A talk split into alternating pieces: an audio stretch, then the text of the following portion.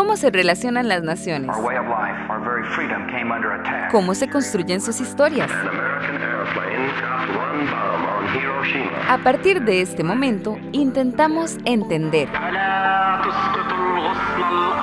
profundizar,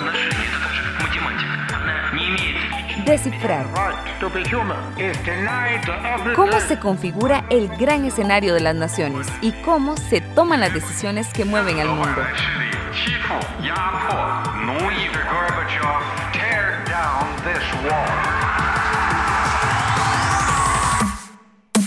Esto es Escenarios Globales, una producción de Radio Monumental. Ya es eh, casi un hecho, ¿verdad? Eh, igual se tendrá que esperar la declaratoria oficial del Tribunal Supremo de Elecciones, pero serán don José María Figueres y don Rodrigo Chávez quienes entonces disputen esta segunda ronda. Bueno, eh, nosotros excepcionalmente decimos la fecha en que se está grabando este programa y lo hacemos cuando vamos a decir cosas que probablemente alguien nos diga, es que no pegaron, no es que estamos viviendo el tiempo real. Em, y eh, estamos grabando este programa el viernes antes de las elecciones en Costa Rica. Y entonces no, vamos a no nos vamos a preguntar entre nosotros quién va a ganar, pero sí vamos a intentar ver aquellos elementos internacionales que estamos viendo muy palpables en la realidad de, nuestra elección. Eh, Javier, ¿cuál es, tu, ¿cuál es tu visión inicial de, esos problemas?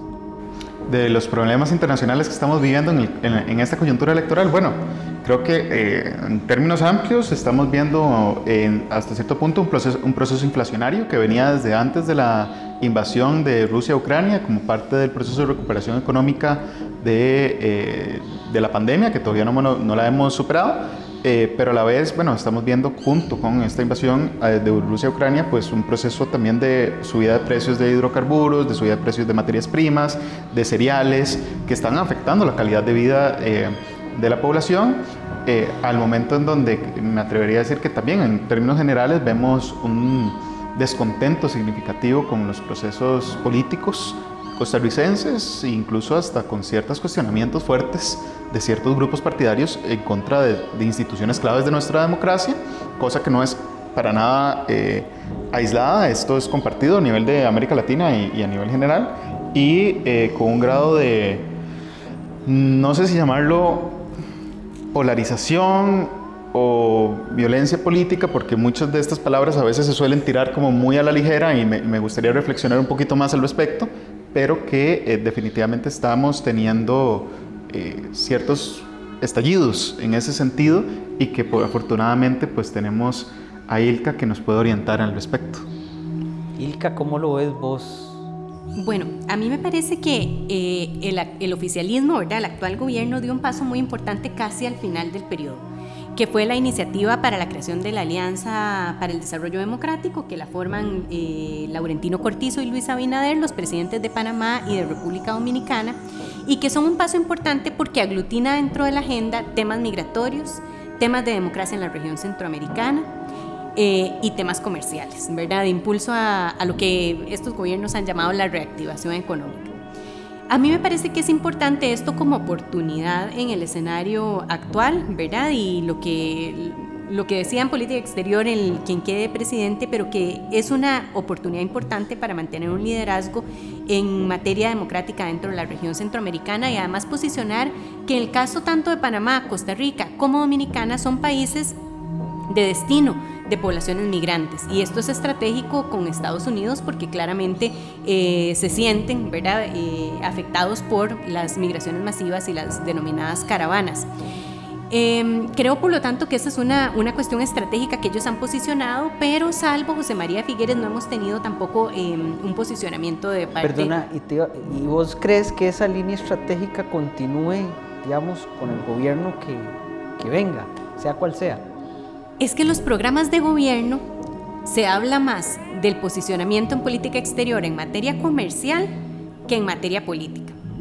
Ahora, puede ser que el gobierno asuma esa posición, pero es difícil pensar que esa sea la única posición ya en el desarrollo del gobierno. ¿Por qué? Porque eh, la Cancillería va a tener que conocer necesariamente votaciones de cargos, de políticas, de tratados, de convenios. la agenda internacional no se puede escapar, ¿verdad? Entonces, en determinado momento, además, van a tener que enfrentarse a, los problemas que implica.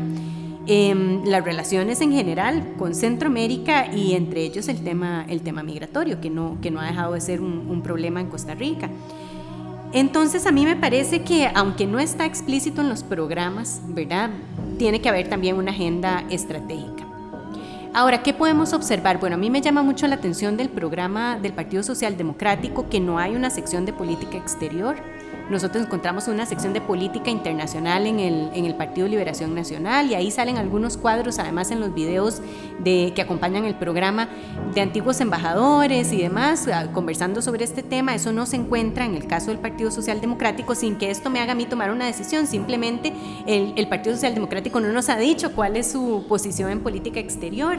Y luego, eh, en este sentido, a mí también lo que me genera un poco de preocupación es que en el programa del Partido Social Democrático hay una presencia más fuerte de relaciones con Asia-Pacífico. ¿verdad? Y entonces uno dice, bueno, pero Estados Unidos, estamos en el área de influencia de los Estados Unidos, ¿cuál es el posicionamiento y cuál es el mecanismo de conversación que se va a tener? En el caso de José María Figueres eso tampoco es tan evidente. Ellos hablan de una política exterior pragmática, ¿verdad? Este, pero también aquí tenemos que decir una cosa. Asia no es inocente frente eh, a los intereses comerciales. No es que Asia dice, ah, bueno, este país está ofreciéndonos comercial y que hagamos donaciones y que invirtamos en infraestructura. Asia va a encontrar en eso también una oportunidad para hacer intercambios y esos intercambios no solamente son comerciales. Y por eso es que esto es una realidad más compleja que simplemente eh, inversión. Eso es lo que podría decir en, en, esa, en esa área específica. Yo es que creo, cuando leo, cuando leo los programas de los partidos políticos, a veces creo que se dicen cosas de moda. Entonces, este giro a Asia me parece una lógica de, está de moda decir que China va a ser la potencia del siglo XXI, me devuelvo hacia China. Más que, al, más que, una, más que una situación real de entender cómo está China, cuáles son sus posicionamientos, cómo ve China América Latina. Allí creo que leía ayer en la tarde el, índice de riesgo de las democracias, creo que así se llama, que publicó la Universidad de Chile a principios de este año. Y el riesgo número 10 de esos 10 riesgos que identificaba era básicamente el posicionamiento de China en América Latina. China no es nueva en América Latina tenemos una historia este, larga, con ciertos tal vez pausas eh, del acercamiento y de las relaciones, diferentes relaciones de China con América Latina. Em, sin embargo, creo que acá el tema de Asia, que se identifica en ambos programas, pero creo que en el caso del, del Partido de Liberación Nacional, eh, creo que enfatiza un poco más el tema de Asia porque tiene una sección comercial que es un poquito más, eh, pues un poquito más extensa, un poquito más detallada. Eh, a mí, sinceramente, me preocupan varios elementos. Uno que lo mencionaba Ilka y es dónde queda Estados Unidos en la agenda de política exterior de Costa Rica. Fundamentalmente porque es un socio estratégico de nuestro país. El otro tema que me preocupa, y en realidad son tres temas, Dos, ¿dónde queda? ¿Dónde queda la Unión Europea? Eh, ¿Dónde queda Europa en, la, relación? Es un socio fundamental para nuestro país, no solo comercial, sino es un socio estratégico en temas de cooperación internacional. Y el tema tres, que en realidad lo, lo especifico en términos de región, es dónde queda Centroamérica. Y eso es otro tema que me preocupa fundamentalmente. Es decir, es nuestra región natural, eh, dónde queda el tema de Nicaragua, dónde queda el tema de nuestras relaciones comerciales con la región, dónde queda el tema de la agenda de seguridad con la región. Esos son de elementos que no se identifican necesariamente en las propuestas. Eh, de ambos partidos, me atrevería a decir. Sí, es como, insisto, es como lo que está de moda es hablar de Asia, metemos mucho China ahí y eso nos va a sacar de la pobreza. Lo otro es que no hay un, posicionamiento en los planes de gobierno, no tiene por qué estarlo, porque son cosas muy delicadas, no lo vas a poner ahí, pero por lo menos en la discusión pública, que es la situación en Nicaragua. A mí me, me llamaba muy poderosamente la atención que José María Figueres habló durante la campaña de poner embajador en, en, Nicaragua nuevamente. Yo no sé si se tiene claro qué significa poner un embajador en Nicaragua en este momento. Es reconocer el gobierno de Daniel Ortega, al cual hemos reiterado como país y en foros internacionales lo hemos repetido, que, forma que, fue, que, que fue producto de una, de una elección espuria entonces, eh, a mí me parece que esos sí serían cambios fundamentales, digamos, de la línea de gobierno que se ha tenido hasta ahora. Eh, no sé cómo lo ves vos, Javier, esa, esa visión hacia Nicaragua. Bueno, me parece que, eh, como vos decías, poner un embajador en este momento es, es reconocer y hasta cierto punto legitimar un, un, gobierno que ha sido represivo, que ha sido violento, que ha generado, que ha generado eh, expulsión de la población deliberadamente del país, especialmente, y que ha perseguido a, todos, a todo el sector opositor eh, dentro de Nicaragua es, eh, sería muy preocupante. Y por el otro lado tenemos el, otro partido político que eh, ciertos sectores, no Rodrigo Chávez ni, ni, ni nadie del comando de, campaña, pero sí ciertos sectores que le han dado la adhesión, han dicho que Nicaragua en el contexto actual internacional podría llegar a ser un acto bélico en contra de Costa Rica, que es algo absurdo, en todo sentido de la palabra, ¿verdad? Es, es algo que... Perdona, y es algo que he escuchado reiteradamente, que, que, que digamos el peligro de un ataque por parte del gobierno de Managua está en el aire. E, es, no, es generalizado, pero sí lo he escuchado en varios espacios. Y claro, es una forma de hacer política a través del miedo, ¿verdad? Algo que no, es nuevo, pero que es absolutamente un, acto que busca manipulación. Y, eh, y algo que me, cambiando un poco de tema, algo que me parece, sinceramente, ya así poniéndome en tecnicismos, un, error garrafal es que si bien un partido político en su, en su plan de gobierno no tiene nada referente a política exterior, el otro lo llama política internacional en vez de política y ahí exterior. te pusiste clasista. No, no me puse clasista, me puse, me puse técnico. No, correcto, correcto. Y sí, política interna, hay que diferenciar. La política exterior es la política pública mediante el cual el Estado se relaciona con otros actores internacionales. La política internacional abarca eso y muchos más ámbitos que hemos conversado en el programa. Pero ahora, entrando al, a los elementos de la elección, y ahí quiero preguntarle a, a, Ilka, Ilka, ¿qué elementos de esa sociedad latinoamericana o ese continente latinoamericano en ebullición, con problemas eh, eh, en su visión democrática encontrás en, en, estas elecciones en Costa Rica? Bueno. Que replican acá. No, no había pensado en eso, me, ¿verdad? Me, me, me, deja pensando. Creo que, bueno, nosotros en este momento, y lo había señalado antes, tenemos una sociedad en ebullición. Eh, una de las manifestaciones que podemos encontrar de ese descontento fueron las manifestaciones tan violentas y tan fuertes que hubo en octubre y noviembre del 2020. Eh, más bien desde septiembre, me parece que fue agosto, septiembre y octubre del 2020. Fueron bastantes semanas en las regiones y ahí pudimos notar un descontento eh, por lo que la situación económica implicó en, en los territorios con el tema del COVID y por supuesto con el manejo del gobierno y además con ese, en ese momento con la entrada de la agenda del, préstamo, del préstamo al Fondo Monetario Internacional y la carga que tiene hablar de un préstamo con el Fondo Monetario Internacional en Costa Rica, ¿verdad? Este, que remite además a los problemas que enfrentan otros países de América Latina, las inflaciones, los impagos y lo que en su momento eso representó en la Costa Rica de los 80. Entonces yo creo que toda esa tensión eh, ha venido acrecentando un sentimiento de mucho descontento y por supuesto ahí se ha encontrado un nicho este, y, un terreno muy fértil para discusiones eh, más, digamos, más, más um, hostiles y menos de fondo. Es poco lo que se discute de fondo, pero mucho el ataque entre, entre los sectores. Es interesante, vos habías escrito un trabajo donde diferenciabas entre eh, elecciones que se resuelven por temas posicionales y elecciones que se resuelven por temas, ¿cuál era el otro concepto que utilizabas? Posicionales versus... Este, ya no me acuerdo. como estructurales. Ok, ok, como por, por, por, las cuestiones más temáticas o programáticas, digamos, y por los, y por los temas valóricos. Y, y señalabas junto con el colega Adrián Piñataro que la elección anterior era claramente posicional ¿Y esta?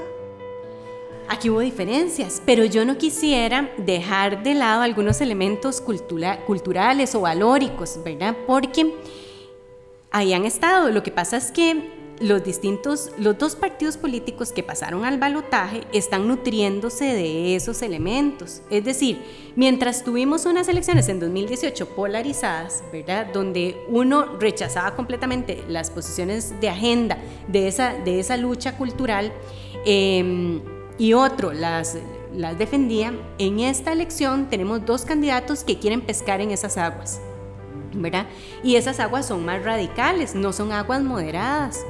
Entonces, en realidad, están acudiendo a un electorado que está más enojado, que es más radical, que, quiere limitar los derechos de determinadas poblaciones, ¿verdad? Que voy a usar una frase, me voy a dar el permiso, la licencia de usar una frase que una vez escuché de, de una candidata a un cargo eh, de una institución muy importante en este país y que finalmente quedó elegida, que decía que en este país había demasiados derechos y que había, y que, había que limitar el avance de, tantos derechos, ¿verdad?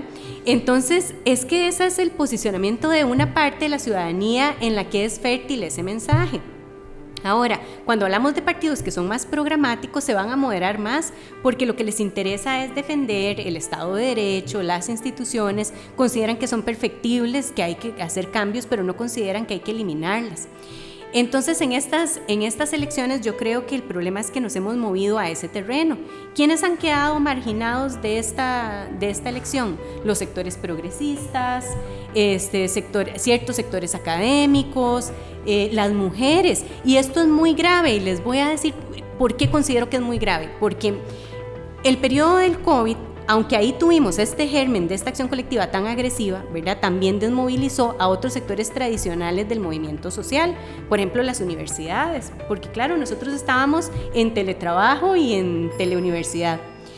Entonces, este, se desmovilizaron muchos de estos sectores, pero un sector que quedó movilizado ha sido el de las mujeres, lo hemos visto con las manifestaciones del 8M a pesar, digamos, del, del COVID. Sin embargo, las mujeres están tan golpeadas por los mensajes, los videos, los escándalos y las distintas agresiones que se han dado en esta campaña electoral, donde además las alianzas estratégicas de los partidos son con sectores que combaten el avance de derechos de las mujeres y derechos que defienden la autonomía de la mujer, ¿verdad?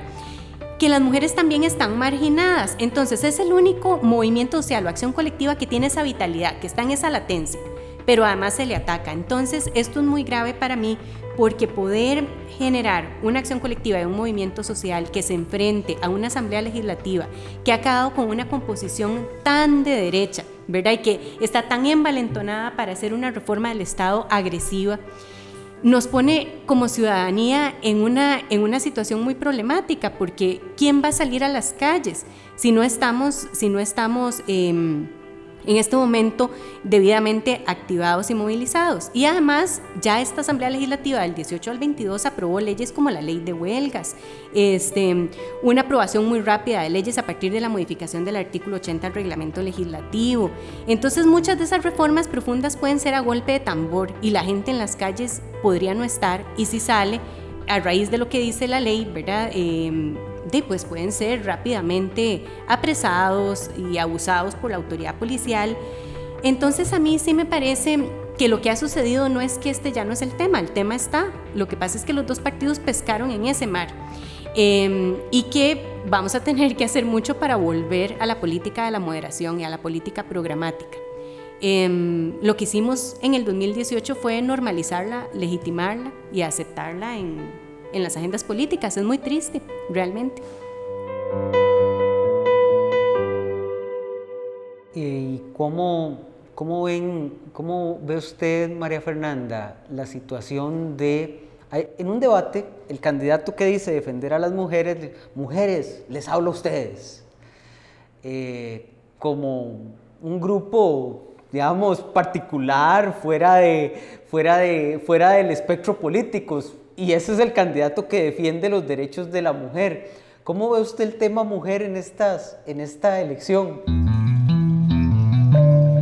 Bueno, usualmente soy una persona optimista, don Carlos, pero sinceramente en esta elección como mujer eh, estoy asustada. Estoy asustada de lo que puede suceder en nuestro país a propósito de todos esos logros que se tenían en la agenda de derechos humanos, eh, que costaron bastante, fertilización in vitro, el tema de eh, el aborto terapéutico, por ejemplo, incluso el tema eh, de, población diversa, el tema de las, de las uniones civiles entre personas del mismo sexo.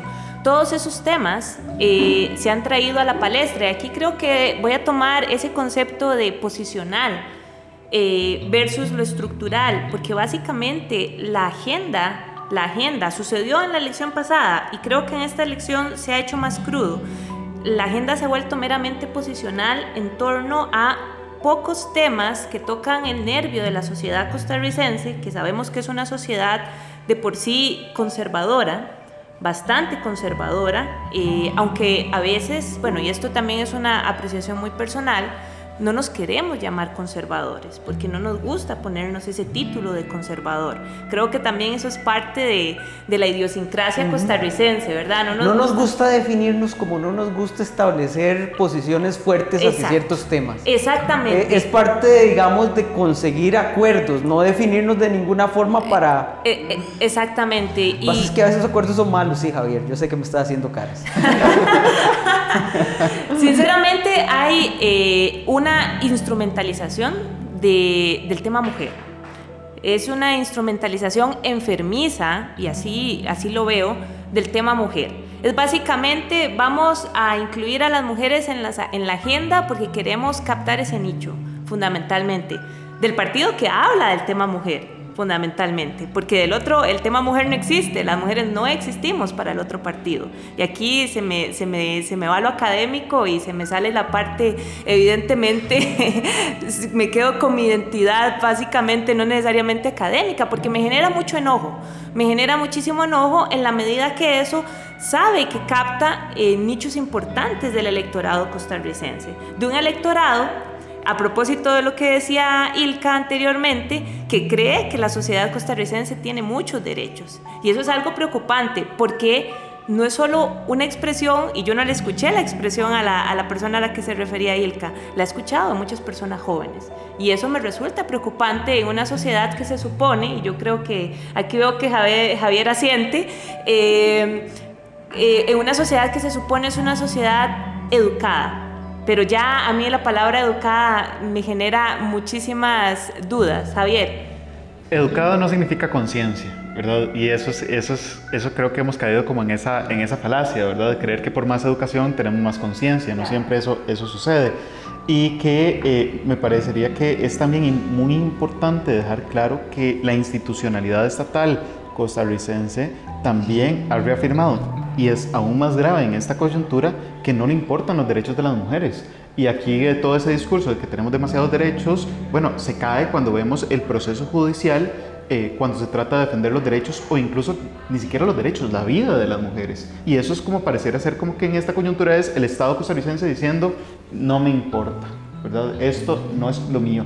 Y a, añadámosle a esto que el electorado decidió, decidió de cierta forma llegar y decir, la coyuntura pasada fue sobre derechos humanos, equiparando derechos humanos con derechos sexuales y reproductivos, que no es lo mismo, ¿verdad? El derechos humanos es muchísimo más amplio. Eh, y entonces ahorita no me importan los derechos humanos, me importa la economía. Y la economía, bueno, resulta ser que hay derechos humanos económicos, ¿verdad? Entonces, eh, eh, también es un argumento falaz. Pero hay un doctor en economía. Pero hay un doctor en economía, ¿verdad? Y que siempre que puede lo deja bien claro y, y, que no sabemos qué tanto realmente sabe de economía y el manejo estatal, ¿verdad? Porque solo estuvo seis meses en, en el cargo. Hay otro tema, eh, en temas que se dejaron olvidados en la campaña, pues este programa saldrá bastante después de que, acabe la campaña, probablemente por la forma en que grabamos, eh, que es el tema medio ambiente. Y ese me ha dejado muy sorprendido por una razón, porque el candidato del Partido de Liberación Nacional, uno de sus fuertes es exhibir una amplia experiencia en el sector ambiental y quedó completamente afuera de la elección. A mí me parece que eso fue un error político de la campaña porque era un tema atractivo para ciertos sectores de la sociedad Pero solo de la campaña, perdona que te interrumpa, Carlos, yo creo que eso es que se ¿Del país? sí, desde hace ¿Vos consideras que del país? ¿El acuerdo Escazú?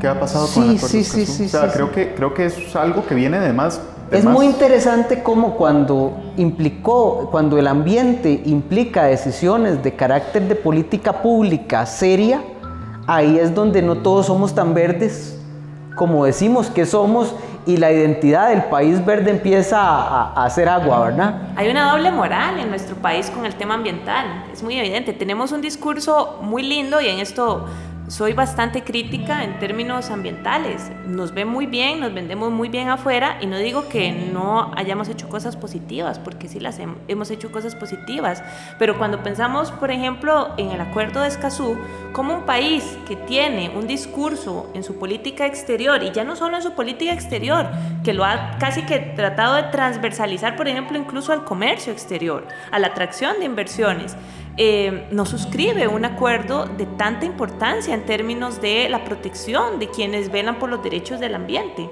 Eso me parece que eh, refleja la doble moral que tiene nuestro país en términos de eh, medioambientales. Hay otros temas, y aquí podríamos discutir cantidades importantes de temas, por ejemplo, el tema que siempre nos tiene con un gran obstáculo y es básicamente cómo enverdecemos nuestra flota vehicular, que es uno de los grandes problemas que tenemos. Y voy a utilizar la palabra enverdecemos porque suena bonita y ahora la encontramos en mucho en la literatura, pero básicamente es, le decimos al mundo que nuestra matriz energética es 100% renovable. Bueno, pero entonces tenemos que escarbar un poquito más para decirle al mundo, sí, tenemos una matriz energética que en su mayoría proviene de la lluvia, en su mayoría, pero cuando no llueve, ¿qué pasa en Costa Rica? Y vamos a tener meses más secos, tenemos un, la temperatura global está incrementando. Así que el tema, eh, que, la agenda ambiental quedase afuera completamente de la discusión,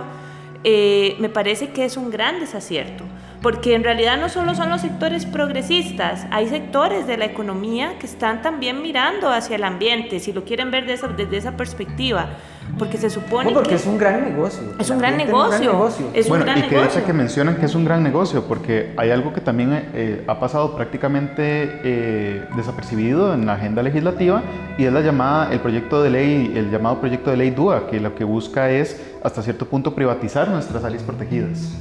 Y eso es, bueno, pasarle el negocio que nuestras áreas protegidas, algunas áreas protegidas y, parques nacionales son muy lucrativos, pero bueno, parece que quieren entonces privatizarlo para lo más lucrativo, pero no ya para el sector público, sino para intereses privados. Y que siga pasando desapercibido es una muestra más de que no es solo eh, no es solo ya algo que es a nivel coyuntural electoral, sino que viene desde ya Lo un poco que duele de una campaña es precisamente que estos temas no se discutieron. O sea, y, también nunca se pusieron sobre la mesa. Y son temas realmente relevantes para el futuro en el mediano y el largo plazo del país. Ese es mi resentimiento con la campaña electoral. Y cuando yo oigo una persona que me dice, no quiero ir a votar, y uno dice, bueno, es que tiene muy buenas razones para no querer ir a votar porque ha sido una campaña muy cínica.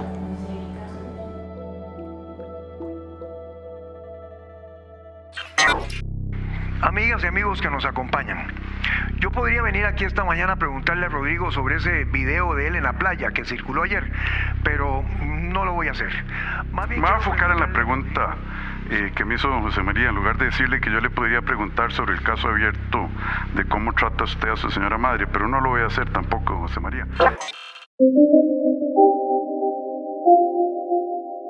Se ha basado en, insultos, en, elementos muy personalizados, sin contenido, ¿verdad? De, ataque, de, sacar, ¿verdad? Popularmente esos trapos sucios.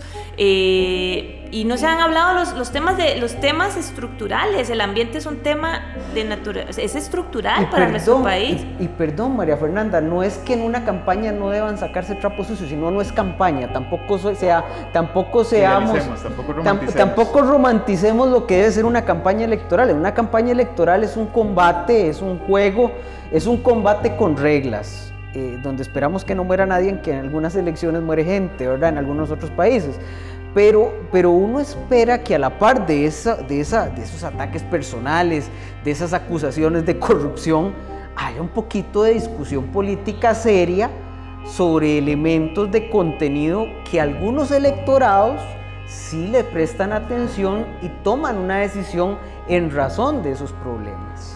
Claro, no, no, totalmente, totalmente, don Carlos, pero creo que aquí, y creo que eh, es parte del, desencanto, la decepción que sentimos muchísimas personas esperando una agenda, esperando conversaciones con contenido, esperando propuestas. Sinceramente, el tema ambiental en términos generales eh, me preocupa muchísimo.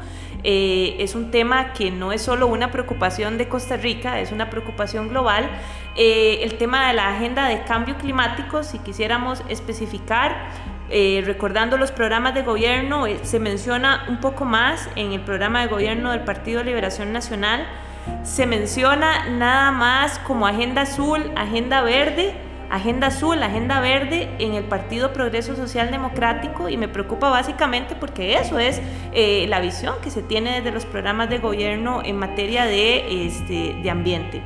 Programas de gobierno que un candidato dijo que era para llenar un requisito, claramente, y eso me preocupa mucho más, en el sentido de que, eh, si bien es cierto, sabemos que muchas veces eh, la implementación de un gobierno se aleja muchísimo desde el programa de gobierno, pues eso lo sabemos, pero eh, sinceramente es un tema que eh, que como costarricense y como una persona que cree eh, en, el ambiente me preocupa bastante. Es decir, ¿qué pasa, por ejemplo, en esa agenda azul? No se habla fundamentalmente de qué vamos a hacer con el tema de aguas. En términos generales, en tema de aguas, tenemos un serio problema de contaminación de nuestros ríos.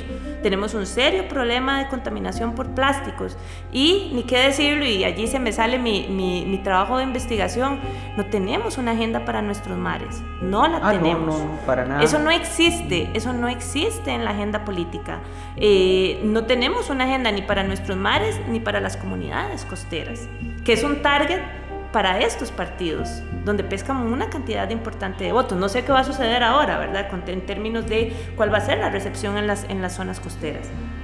Bueno, viendo la votación, viendo la votación, Liberación ha retrocedido en, en, las, en las, zonas costeras significativamente, algo que eh, no, era, no era usual, ¿verdad? Liberación era fuerte antes en las zonas costeras. Fuerte relativamente cuando la unidad social cristiana desaparece. Eh, sí.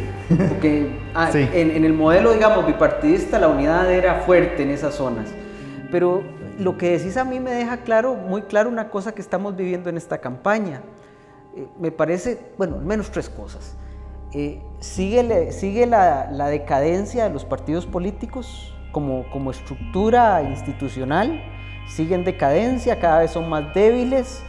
Eh, el, único, el partido con más estructura, que es Liberación Nacional, vive del bono eh, poblacional de la década de los 70. Sus votantes más fuertes son de los 50, pero parece que no tiene capacidad de renovación.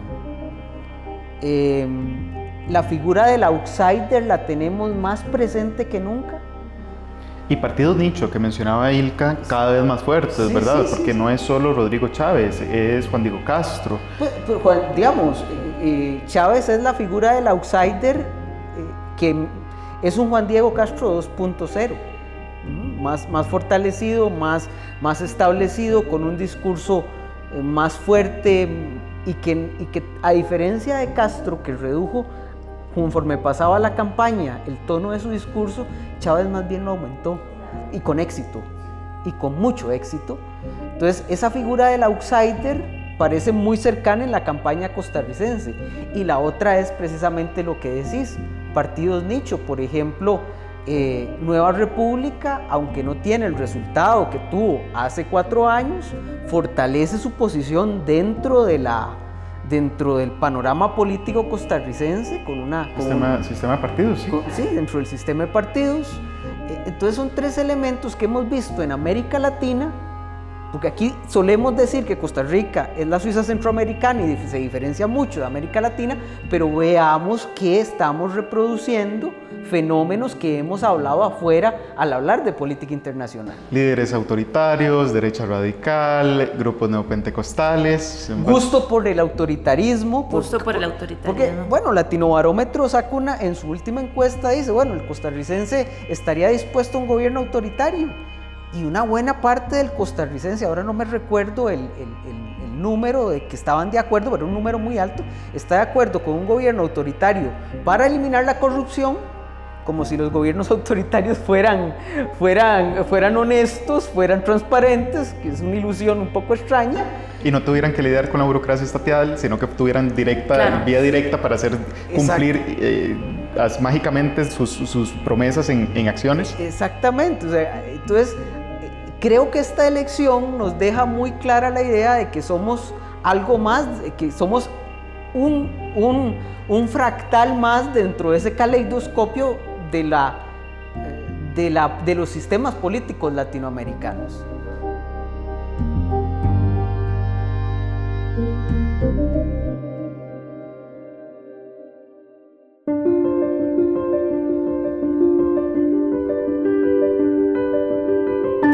Tenemos que cuestionar esa, eh, ese mito, ¿verdad?, de la excepcionalidad costarricense, punto número uno, que con, con, con, esa excusa hemos tratado de ir escondiendo estas discusiones. correcto. Que son discusiones estructurales y son discusiones incómodas y que pueden llegar a ser dolorosas en términos de una sociedad.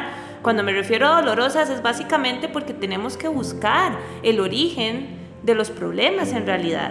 Y luego también me, me, me, deja pensando qué es lo que está pasando en nuestra sociedad, qué es lo que está pasando en la sociedad costarricense. Es decir, eh, tenemos una sociedad eh, fragmentada, tenemos una sociedad, y no digo que no lo fuese antes, veo que la fragmentación de la sociedad costarricense es mayor para no usar la palabra polarización, porque a mí también me genera duda esa palabra. El proceso de fragmentación es mayor y el hay otro elemento importante que se evidencia en la campaña, el resentimiento el, resentimiento social. ¿Por qué ese resentimiento social? Bueno, vacíos institucionales, un Estado que no ha respondido probablemente a ciertos grupos. Eh, cuando una se aleja de la capital, se da cuenta que una cantidad importante de territorios han estado en el abandono completamente. Y hay algo que me parece fundamental, especialmente en épocas de pandemia, porque ¿cuáles son esas instituciones que han prevalecido o se han acercado a esas comunidades? Y creo que hay instituciones, por ejemplo, de índole religioso que se han acercado a esas, a esas comunidades, de alguna exactamente, exactamente. Y a partir de allí, creo que ese, ese resentimiento viene con el tema que incluso lo hablamos cuando, cuando estuvimos conversando con el, el tema del populismo, la legitimidad y que creo que de alguna u otra forma se vincula con los indicadores cada vez más crecientes de abstencionismo. Porque, porque allí diría que es un tema de no reconozco, me decepciono, eh, pero, ¿y qué me importa? ¿Verdad? ¿Qué, qué me importa? Y, y, luego viene el tema, cuando menciono legitimidad es, bueno, eh, es el gobierno, son las autoridades, pero lo reconozco necesariamente ¿Por qué los tengo que reconocer si a mi comunidad no nos benefician absolutamente nada? Y ahí es, donde, ahí es donde voy a ir un paso un poquito, me va a dar la licencia de dar un paso más allá de la legitimidad. Porque, y aquí ya me imagino la reacción de Carlos, porque para mí no es solo legitimidad, es hegemonía. Y es, y es entendiendo la hegemonía como el consentimiento a la dominación de, de la clase dirigente por parte de las clases subalternas eso que mencionabas de no querer hablar y discutir de estos, de estos temas dolorosos, pero que, está, que es evidente que ha habido un retroceso, que es evidente que ha habido un, deterioro, que hay que cuestionar la excepcionalidad costarricense, surge la, la, pregunta, ¿qué, ¿qué nos cohesionaría? No hay un proyecto cohesionador. Es que no, nuestras élites han perdido la capacidad de desarrollar ese proyecto. No hay clase dirigente. No, hay una debilidad en las clases dirigentes muchas veces el problema, digamos, en una, en una estructura de Estado es que las clases dirigentes, si son lo suficientemente inteligentes, desarrollan una hegemonía.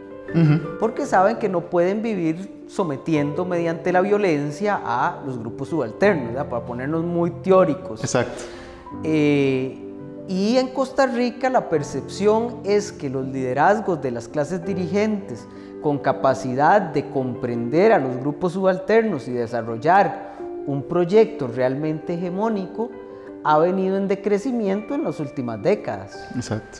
Y eso nos da, y eso se refleja en las campañas electorales. y en la debilidad de los partidos políticos. Y en el creciente abstencionismo. Y en el creciente abstencionismo porque la gente ya no se cree el cuento de la excepcionalidad costarricense, del el sufragio como esa fiesta patriótica donde todos participamos sin cuestionar, donde el voto es hay que votar porque hay que votar, ya no es tan, ya, ya no es el elemento cohesionador. De hecho, cohesiona más la selección nacional que el sistema político. Ahora, eso es muy importante porque eh, para mí algo que siempre ha estado subyacente a, ese, a, esa gran fortaleza de la democracia costarricense es que esa fortaleza de la democracia costarricense es gracias, si, si recordamos los discursos, es gracias al modelo de desarrollo costarricense. Claro que nunca definen qué es desarrollo, pero no me voy a poner yo tampoco a definir qué es desarrollo, pero es que es claro que ese, entre comillas, modelo de desarrollo costarricense se agotó sí, tanto el, tanto el de la Segunda República como el modelo, digamos, neoliberal de inicios de este, de este siglo. La desigualdad ya no se sostiene, es tan simple como eso. Exacto, exactamente. Allí creo que hay un elemento mm, sin ánimos de, de, ser, de reducir. Creo que el tema de la desigualdad social, eh, la que es más creciente, que es más evidente y se logra ver en el diario vivir de la Costa Rica, en términos de cómo crece Costa Rica, en términos urbanísticos, por ejemplo, eh, solo para mencionar un caso concreto, en términos del acceso que tienen las personas al sistema educativo, y no necesariamente me refiero a la educación superior, sino me refiero a los primeros estadios de la educación. Que son los más importantes. Que son los más importantes y que creo que luego se evidencia esa gran desigualdad cuando eh, las personas llegan a un aula universitaria, ¿verdad? ¿Cuáles son esas deficiencias que se tienen por haber asistido a un, eh, a determinados tipo de sistema, a determinado tipo de colegio, a determinado tipo de escuela? Y creo que eso mm, son alarmas ¿verdad? Banderas rojas o muy rojas que nos deberían llamar la atención en términos de estamos convirtiéndonos en una sociedad o más bien estableciendo, consolidando estratos lo que, hablaba, lo que hablábamos en, el, en, el, en la conversación anterior. Y me parece que cuando las sociedades consolidan estratos, eh, esa caldera que va hirviendo, que va hirviendo, incrementa la presión y en, algún, y en, en menor tiempo tenemos ese fenómeno eh, de, de, de, implosión social, si lo queremos llamar de esa forma, ¿verdad? Que se puede manifestar de muchas formas protestas, por ejemplo, o mayor violencia en términos Explosiones de violencia, y por ejemplo, eh, la, la, última marcha que tuvimos del, del 8M, Correcto. Eh, hubo estallidos de violencia en algunos casos. Eh, yo no justifico la violencia en ninguna, en ninguna situación, pero es claro que, es claro que es Aquí me están haciendo caras, pero es claro que responden a una situación estructural en que la gente no ve oportunidades, que la gente piensa que el sistema no le funciona. Eh, de, de verdadera Piensa, piensa, o hay evidencia contundente. Y hay evidencia contundente, siente, percibe. Claro. Sí, sí, correcto. Percibe. Eh, y y, ni, hablar de estallidos que no nos damos cuenta en las costas de este país, donde eh, usted siente que ya las personas no tienen otra opción más que la violencia o, en el peor de los casos, someterse a grupos, a grupos del narco muy fuertes en las zonas, porque son la única forma de salida, e incorporarse a otra forma de violencia, que es la del crimen organizado. O bueno, o también yo pensaría en mucho lo que ha pasado semanas anteriores en la Carpio, ¿verdad? Donde, donde mil personas pues buscaron, buscaron hacer, eh, bueno, ocupar, ocupar una finca y lo que recibieron pues fue violencia institucionalizada, ¿verdad? En vez de llevar las organizaciones sociales del Estado a ver cuáles son esas necesidades, a negociar con estas personas, a encontrar soluciones a estas necesidades, no, lo que se envió fue la policía. Y eso es un símbolo y eso es una muestra clara del deterioro del, Estado social costarricense. Sí. Bueno, y, de la falta de proyecto hegemónico. Claro. Eh, porque en otra circunstancia un proyecto hegemónico intenta solucionar esos problemas. Eh, no reprimirlos. incorpora las necesidades para lograr calma social. Exacto. Eh, un poco, y ya poniéndonos hasta filosóficos, lo que llamaba Spinoza el sano egoísmo. Si, si, si, una, si en una sociedad yo no puedo garantizar que la mayoría de personas están bien, en determinado momento yo tampoco voy a estar bien. Y yo creo que en eso las élites, las élites económicas, políticas han, han perdido esa, esa visión. Creo que allí hay un tema para retomar el, eh, lo que mencionábamos y lo que mencionaba Ilka, más bien en la, en la conversación anterior. Es propiamente falta de ese proyecto unificador, ¿verdad? Falta de ese proyecto unificador y de, muchos, de muchas propuestas de una atomización en el sistema de partidos, ¿verdad? Y esa atomización en el sistema de partidos que eh, básicamente obedece a un nicho, a elementos muy puntuales en su propuesta. Eh, no necesariamente, y yo entiendo que eh, esto pues es parte de la dinámica de los partidos, pero preocupa en términos de que su agenda va direccionada en pocos elementos que no necesariamente identifican y no tienen que identificar a la totalidad del electorado costarricense, no estoy diciendo eso, pero sí a sectores importantes. Y hay otro elemento acá que quería, que quería mencionar y es básicamente de qué nos llega a, identificar, a unir como costarricenses y pensando en las costas. Eh, estos, estos últimos par de, este último par de años me ha hecho más sensible en términos de, ver hacia las costas de nuestro país. Eh, es básicamente personas que no necesariamente piensan que están viviendo en Costa Rica, no necesariamente piensan que están viviendo en Costa Rica, de un país cuyo uno de sus principales recursos es el turismo.